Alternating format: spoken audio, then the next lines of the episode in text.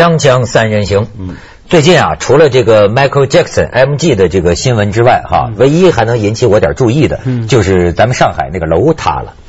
要说见过塌楼的，没见过这么塌，真没见过，太绝了，太绝了。这楼要说质量还真不错。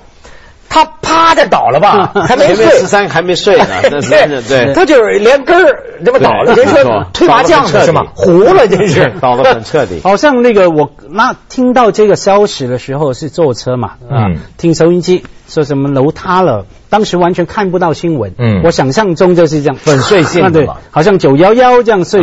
那回到家一开着电视，怎么搞的？好像好像那个木房，没错，我给你看照片。这楼人家就说了，可以做这个建筑展览馆，不不可以开发。你瞧旁边这楼，它齐刷刷的，哎，这根儿连根儿拔起来，有些墙面都没裂的。哎，对对对，玻璃玻璃还有呢。你瞧瞧，你再看下一张，说的太好了。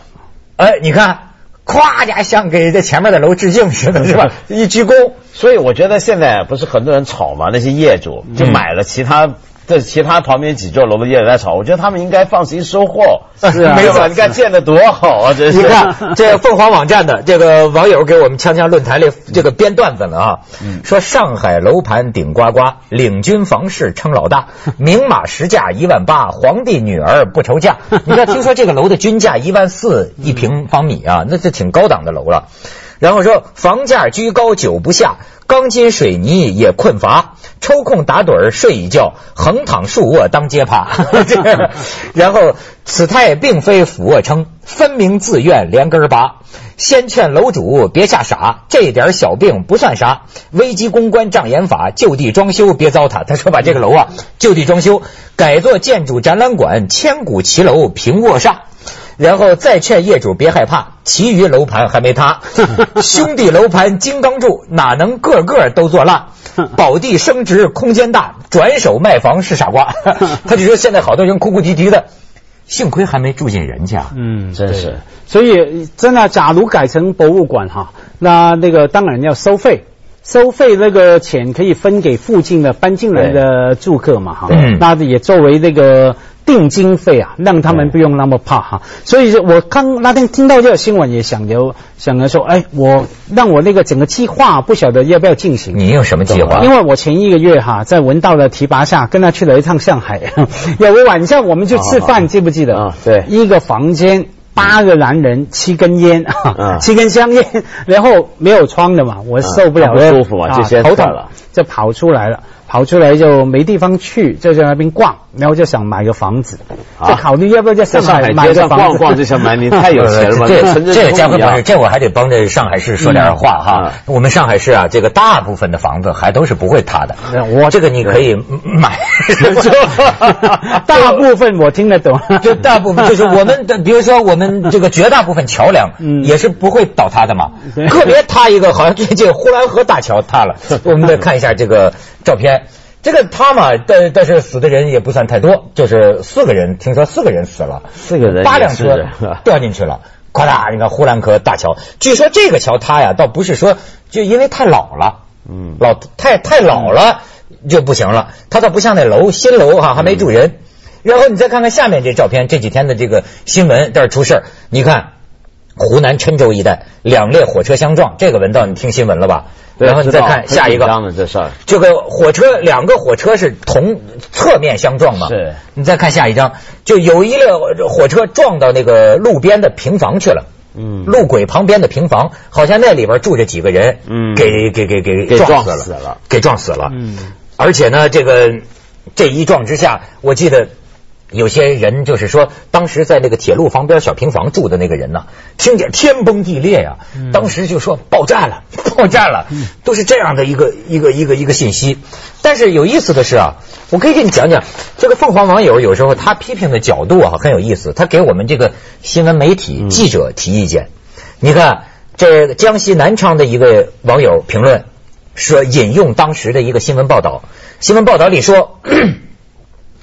事故发生后，郴州市委市政府高度重视，市委书记戴道进、市长向丽丽、市委常委秘书长何文军、市委常委宣传部长李建国、市委常委政法委书记王碧元、市委常委副市长陈社昭、副市长王先国等市领导带领相关部门负责人紧急赶往火车站事故现场，报了这么多个头衔，你个记者你不累吗？你 就是这这网友就觉得会觉得你。这也是咱们常见的一个，这没办法，因为我们新闻其中一个要点就是要报道出一个重点，就是领导很忙。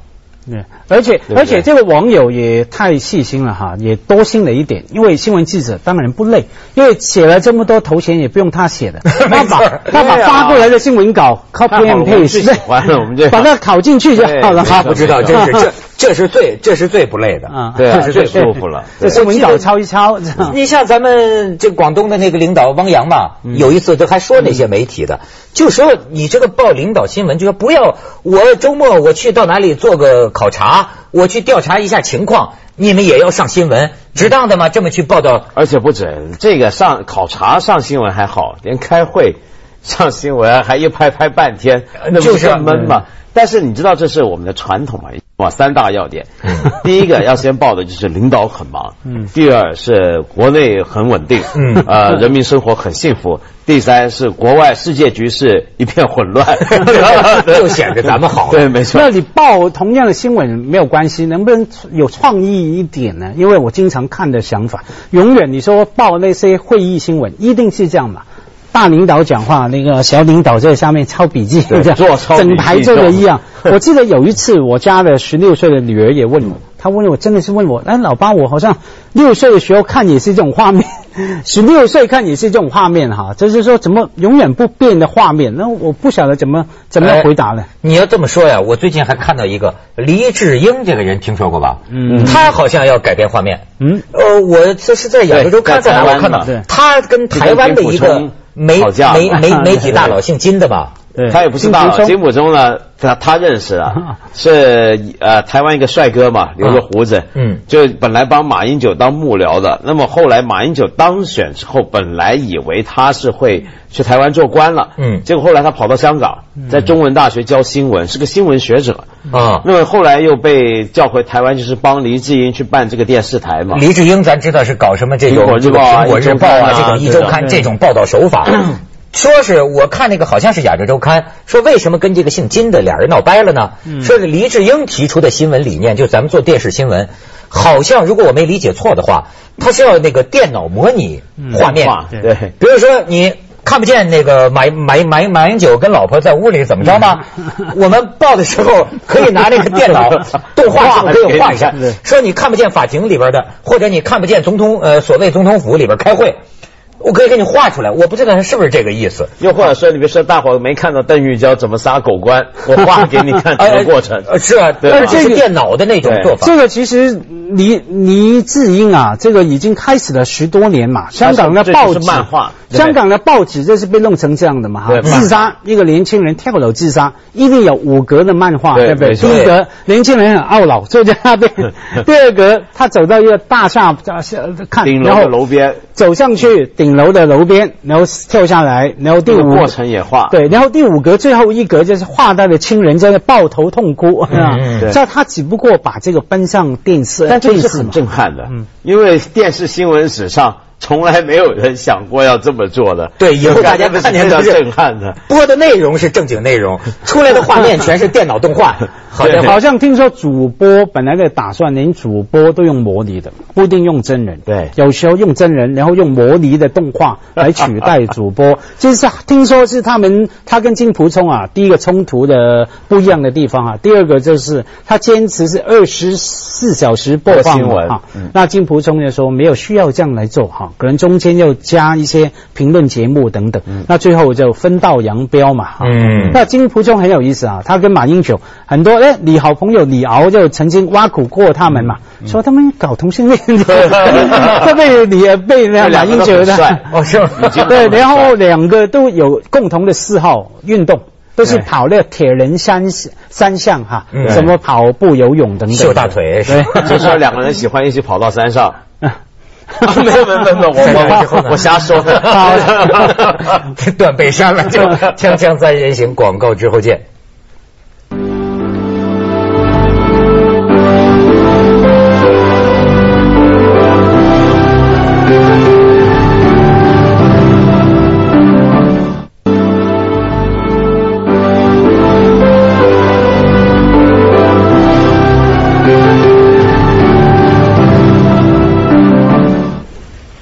咱们讲这个上海那楼塌了，说万丈高楼平地起啊，嗯，但是你这根儿烂了，所以你看楼好好的，根儿坏了，啪，就塌了。所以我就想到啊，这要寻根的话，就是我们的教育，或者说每个人内心深处，是不是都有这种稀里糊涂造假，或者说是不太靠谱的这这这种这种根子？嗯，为什么我说到这个呃教育了呢？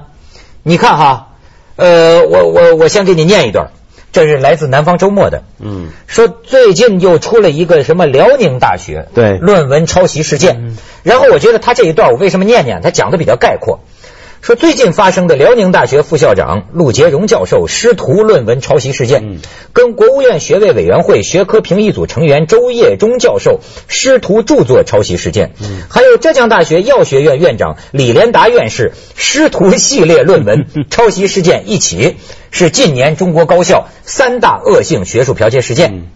他讲啊，五个点，五个共同点，一。都是师徒联手作案，是。二都发生在著名高校，三主要责任人（括号或者第一署名人）都是知名学者，第四事发后都是由做徒弟的做替罪羊或牺牲品，嗯，第五。同样作为抄袭者的师傅，既不认错也不道歉，更不承担包括民事法律责任在内的任何责任。嗯啊，如周业忠教授抄袭事发后，继续担任著名的什么嗯学术委员会秘书长，而且还在不久前荣任了一个什么学位委员会学科评议组成员。哎，但我觉得他这样说有根据吗？因为咱们看到至少公开的官方表示。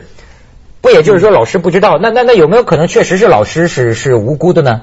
没有没有，你说老师是不是无？这个师所谓师徒联手作案，因为最后把徒弟推出来当不可能无辜的，为什么呢？因为论文是你们联手写的，至少是联手署名的。那你如果说无辜的话，你就等于说整个论文我没看过，对，就是我学生去写，我加个名儿，光是这一点就已经是个错了。因为你当然学术界常常见联合署名，但联合署名呢，通常是这样，就有人功劳大，有人功劳小，或者是有些成名教授可能付出少一点，但是最最起码你得看过嘛。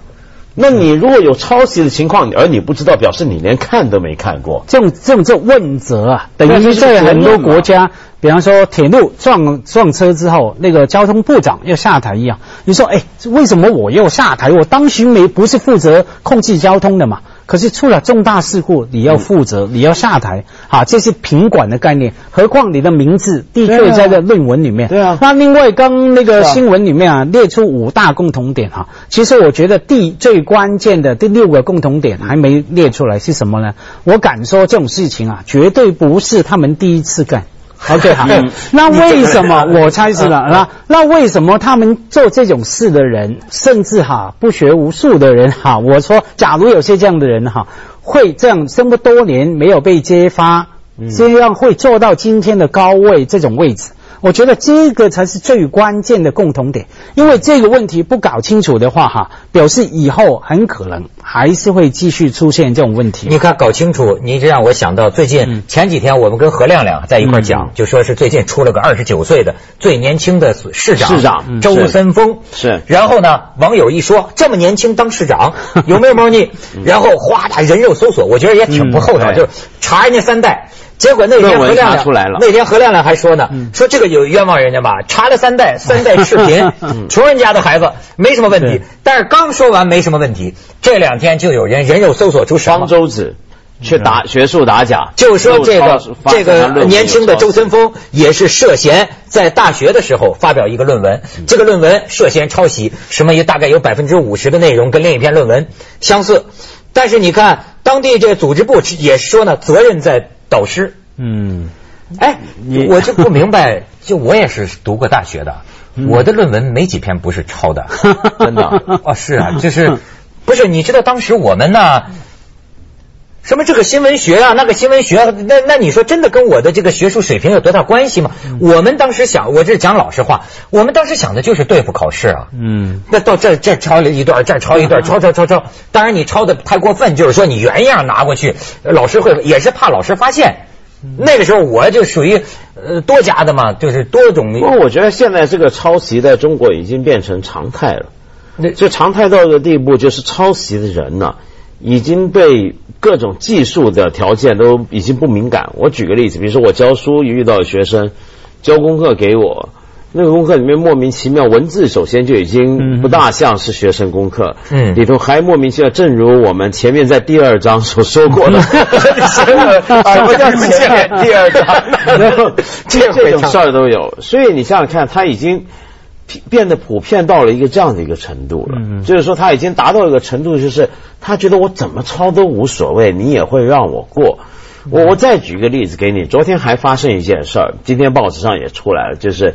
前光明日报出版社的社长去告现任的人民出版社社长抄袭剽窃，就这个前光明日报这两个都是国家大社，你想想看，就前面光明日报社的那个社长呢，就有一本书，他就发现呢，这个人民出版社的社长现在也出一本书，里面很多内容是抄他的。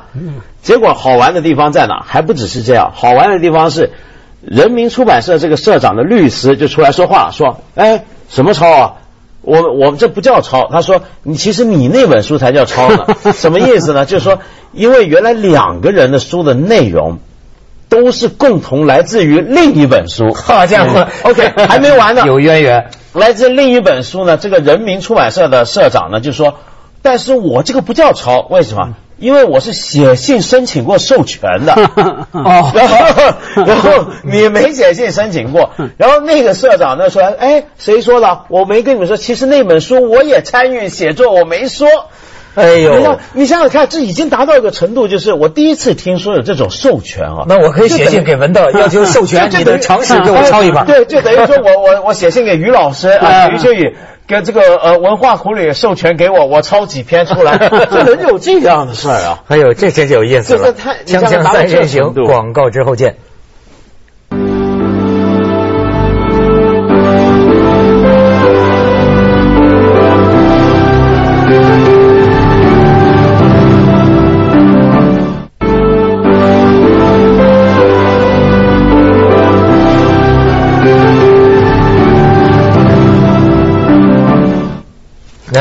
我，我听文道说哈，抄袭的普遍在中国。你说只在中国普遍吗？也不一定见得哈。像前一阵子我们看一个新闻，我是非常惊讶的，说《纽约时报》（New York Times） 一个名记者，那文章也是抄的。对，当然也不是第一次发生哈。对，以前几年很轰动嘛，拿到什么什么奖了哈。对，《华盛顿邮报》全部抄。嗯。还有访问什么牛津大学、剑桥大学大学生、高材生都在抄哈，我觉得说是在特别在互联网年代，这种诱惑是真的非常难避免。那中国的特别在于说，哎，你抄了被揭发之后，不一定需要认错。就算你不管你认错不认错，也可能没有责任哈，不用不用来负责，不用赔偿，甚至不用下台的等等的，不用惩罚的，这个才是中国特有中国特色的抄袭啊哈，这抄袭是非常普遍。那至于说这个根源在哪里呢？我有时候会想，你在这样的气氛成长很难不抄的，为什么呢？我们看报纸，经常看到报纸同样的新闻。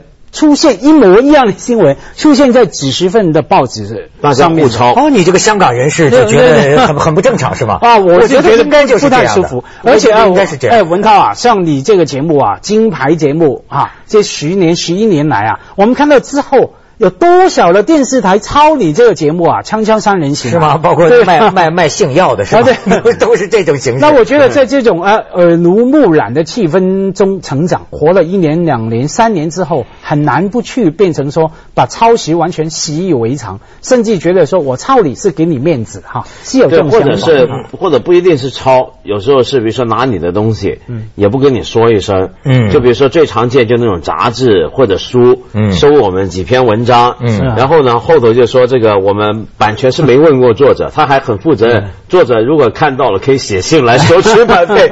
然后有些报纸我根本不想给他，他就把我香港发的东西拿过去。但是这种种东西跟前面讲楼塌，嗯，这些里面的态度问题是一样的，嗯，就是我们做事的不仔细。不认真、不靠谱、虚假、不靠谱。嗯，最近才有本书啊，在开始在英国很火、很卖的很好的一本书，是以前英国一个气管顾问。嗯，这个人呢是个老外，在中国干了十多二十年。他干什么工作？他专门帮外国公司打进中国市场，专门来帮双方怎么谈这个协议呀、呃约签约啊等等这些事儿。结果干了十多二十年，他觉悟了，不干了，写了一本书。叫做《中国制造的代价》。嗯，那么这本书讲的是什么呢？就把他十多二十年来的见闻总结起来，结论就是：跟中国人做生意，你永远没办法相信契约；跟中国人厂商定的东西，你永远没办法保证他会按足条件做成。没错，中国做的一切你都不能够百分百的相信。然后呢，他在这本书最后的建议是：大家赶快去越南、印度其他地方。这个中国制造的代价太高，这是我真不明白。生活里真是老碰见这样的人。你比如说，我说我装个窗帘嗯，我说我要遮光的，对吗？我说遮光的，我就说什么叫遮光？就白天也像黑夜一样，能全遮光。你们北京那边，我发现我南方好像又比北方好一些。就北京那边说，好好好，没问题。就 就我这个大白天，我就看着完全不遮光。他说那会有百分之二十的光，什么？接下来为您播出《走向二零一零》。他完全没有一个精确的一个靠。